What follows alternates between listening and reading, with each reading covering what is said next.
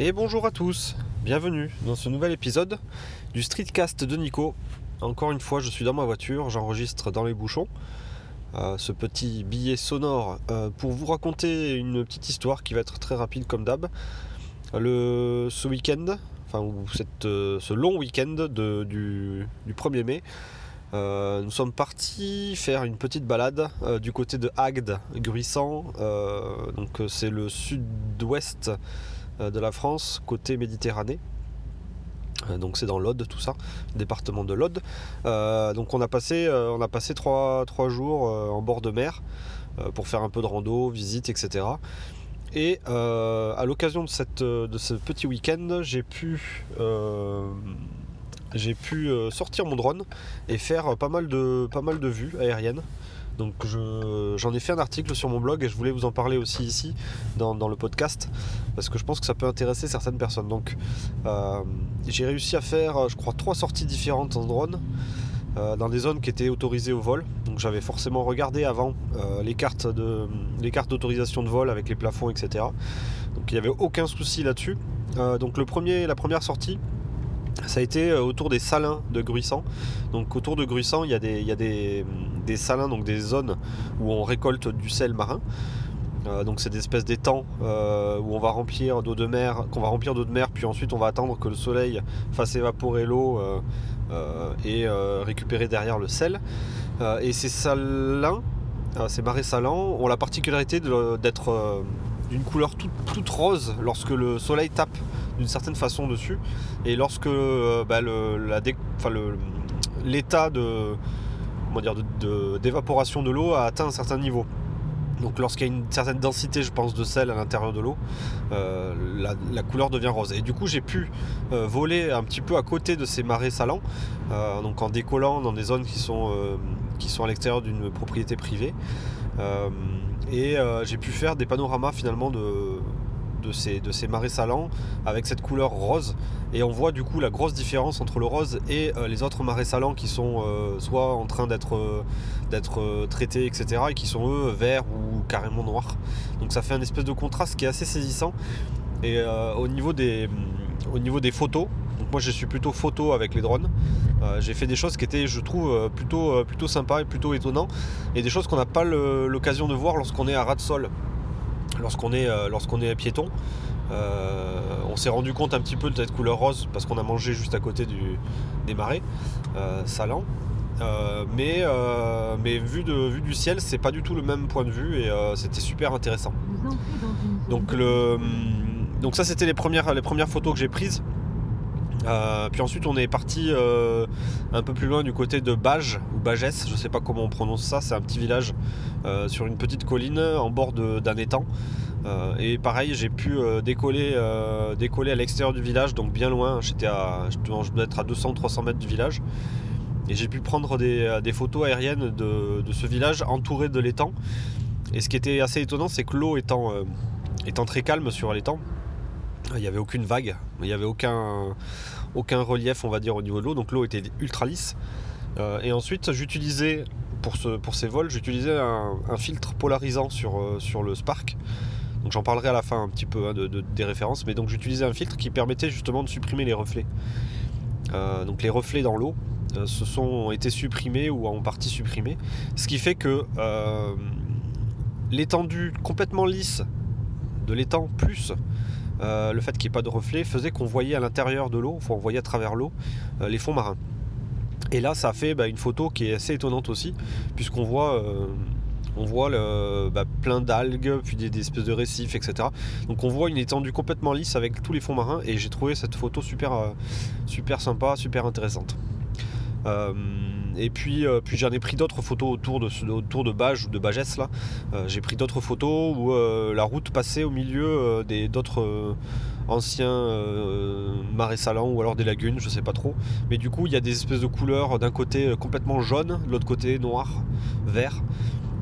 et puis on voit la, route qui passe au milieu et puis la voiture qui s'est posée toute seule au milieu et ça fait des photos qui sont, qui sont vraiment très intéressantes, je trouve.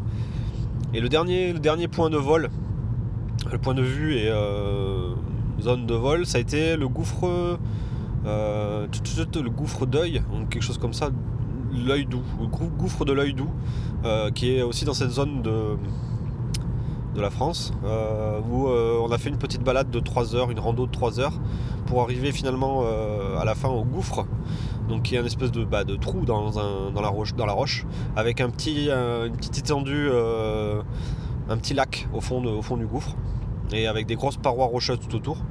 Et là, c'était aussi intéressant de voir un petit peu ce que ça donnait vu du ciel, parce que bah, on avait un point de vue un peu différent euh, depuis le quand on est piéton, quand on quand on voit vue du ciel, tout ça. Donc c'était assez intéressant. Pareil, euh, j'ai essayé de m'éloigner beaucoup du site pour être sûr de ne pas survoler les, euh, des, personnes euh, et d'être dans des zones qui sont complètement autorisées au décollage et, euh, à filmer et à prendre des photos. Donc ouais, j'en parlais, j'en parlais au tout début. moi, je suis plutôt, plutôt photo en drone. J'ai donc un DJI Spark que j'ai pu tester sur le blog. Si ça vous intéresse, je mettrai le lien du, de l'article. donc moi, je suis plutôt photo. Pourquoi? Parce que je trouve que c'est plus facile à, à exploiter, plus facile à exporter et plus facile à réutiliser. Je trouve qu'une belle photo aérienne, euh, bah, ça va prendre quelques minutes à prendre parce qu'il faut trouver le bon point de vue, faire la bonne retouche, etc., les bons réglages.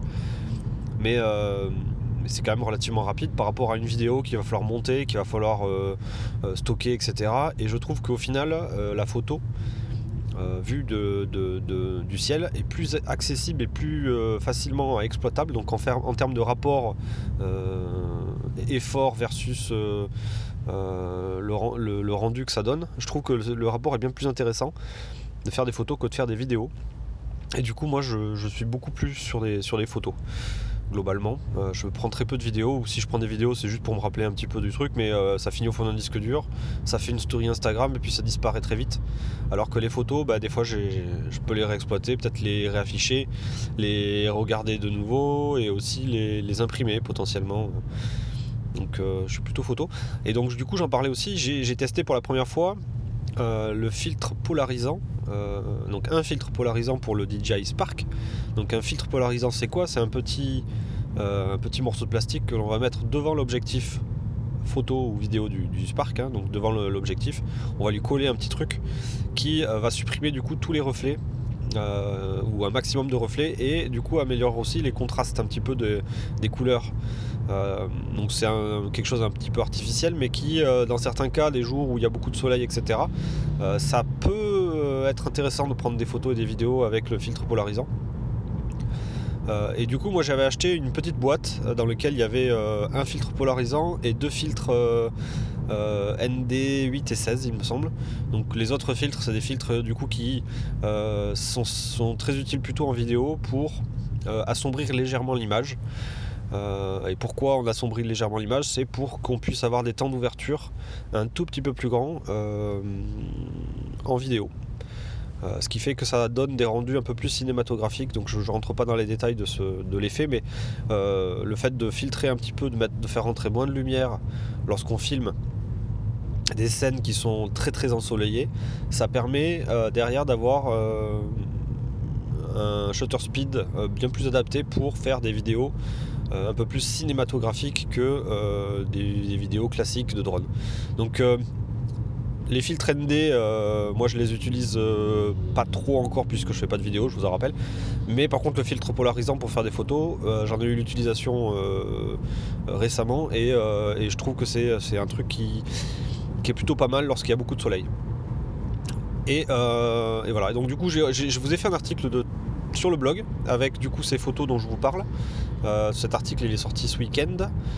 Donc je vous encourage à aller, aller faire un allez jeter un petit coup d'œil au blog blablahightech.fr et vous verrez du coup le dernier article qui, euh, qui parle de, de, ces sorties drone.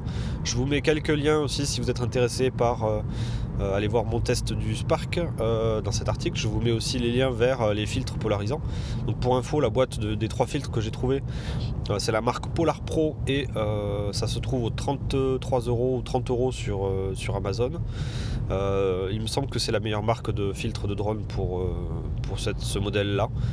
Euh, tout ce que vous trouverez euh, côté chinois, ça marche plus ou moins bien, ça, reste accroché plus ou moins bien. Euh, je sais qu'il y en a certains qui étaient trop lourds, des filtres trop lourds et du coup qui gênaient le, mouvement de, le mouvement de la tête du, drone. Donc là, les Polar Pro, pour moi, ils ont été tout, à fait, tout à fait satisfaisants et ils, ne gênent pas du tout le mouvement de la tête. ils sont pas, ils sont pas lourds. Donc là-dessus, là-dessus, c'est top. Donc je vous ai mis tous les liens sur le blog. Je vous remettrai des liens en bas de, de, cet épisode de podcast.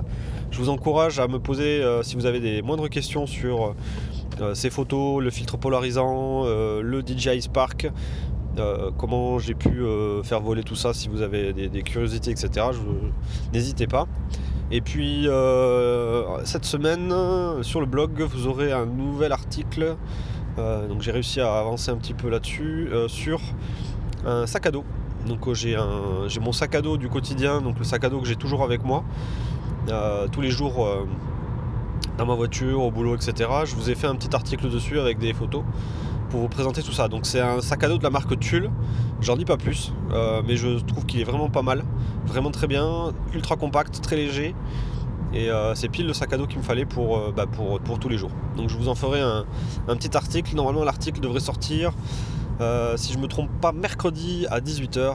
Vous aurez ça sur le blog blablahightech.fr. Voilà, donc moi je viens d'arriver à mon travail. il est lundi matin, ça va être une petite semaine. Euh, ça va être une belle semaine euh, ensoleillée a priori. Je vous dis à très bientôt pour un prochain numéro. Allez, salut